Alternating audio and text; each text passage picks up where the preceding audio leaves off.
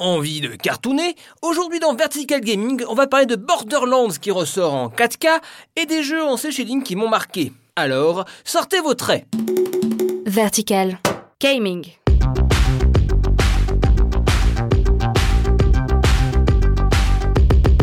Salut, c'est Étienne et vous écoutez Vertical Gaming, votre rendez-vous hebdo consacré aux jeux vidéo. Aujourd'hui, on va parler du remaster de Borderlands.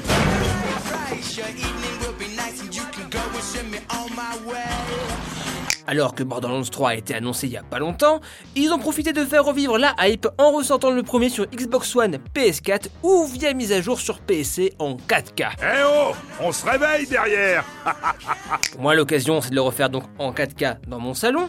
À l'époque, je l'avais bien aimé, c'était cool, frais, mais est-ce qu'il n'a pas subi le poids de l'âge? Je suis tellement vieux. Donc pour se remettre dans le contexte, Borderlands est une série de FPS RPG post-apo par Gearbox Software. Un peu le seul gros succès de Gearbox, car malheureusement dans leur palmarès, il y a certes cette saga, mais à côté il y a Battleborn ou le très regretté Duke Nukem Forever. Quand t'es dans la merde, t'es dans la merde, ça se confirme. Borderlands est un jeu très sympa et encore aujourd'hui, le feeling des armes est bon, la gravité est un peu lunaire, mais on baigne dans un univers complètement déjanté. L'humour un peu concon avec pas mal de références. De la blague qui faisait écho dans la que j'étais. Genre, le premier boss s'appelle Neuf Orteils. Sous-titre, il a trois couilles. Et donc, en gameplay, ça a pas trop mal vieilli. Et visuellement non plus, grâce au cel shading permettant de grossir les traits et plus jouer avec les couleurs. Du coup, il y a un petit côté manga comics au jeu. Et bizarrement, ça vieillit plutôt bien. Malgré tout ce temps, c'est limite de la sorcellerie. Ah, m'adresse pas la parole, hérétique, démon Borderlands est toujours un plaisir malgré tout ce temps.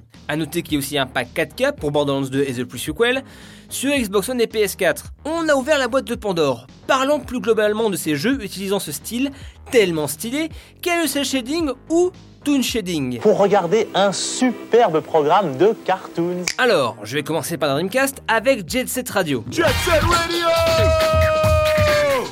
Jet Set Radio est un des premiers jeux, je pense, à utiliser ce procédé. Un jeu tellement stylé par Sega sur Dreamcast donc. On joue des graffeurs en patin en roulette dans un Tokyo imaginaire, Tokyo To. Let's get scratching.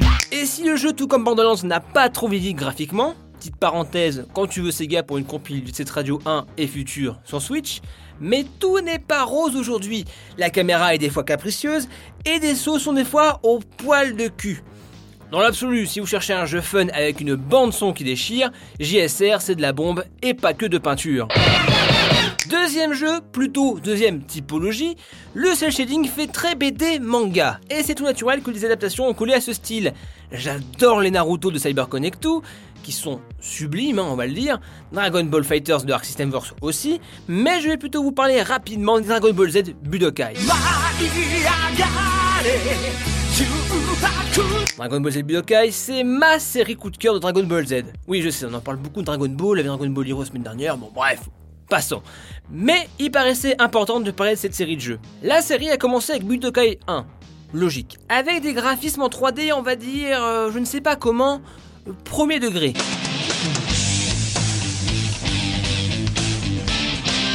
C'est-à-dire que les modèles essayent de prendre la forme des personnages, centrés par-dessus, ce qui donne un côté turbo mais turbo lisse.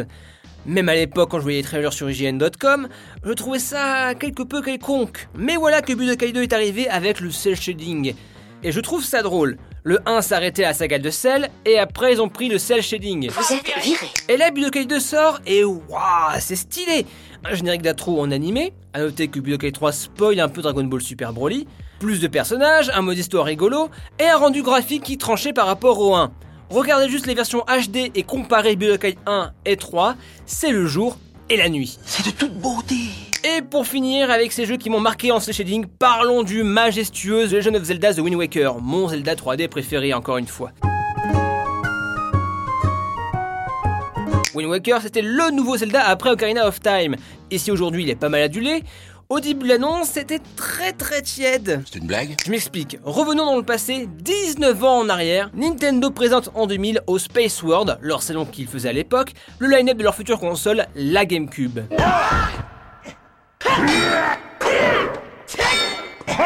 On y voyait Luigi's Mansion, un jeu Pokémon avec Meowth qui fait de la guitare, 128 Mario qui font des trucs, et surtout une démo d'un Link très réaliste affrontant un Ganondorf.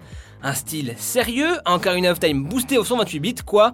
Et là, tous les fans. Shut up and take my money. Problème, un an après, toujours au Space World, Nintendo présente Super Mario Sunshine et le nouveau Zelda, nommé The Legend of Zelda sobrement, et on y voit un Link enfantin au style cartoon, des monstres grotesques qui le pourchassent.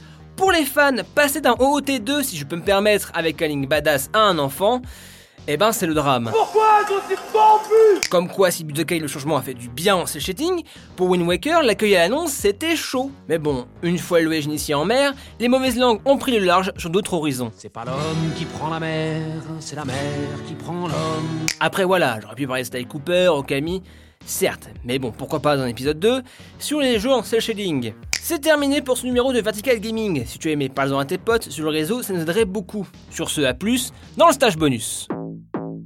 Gaming.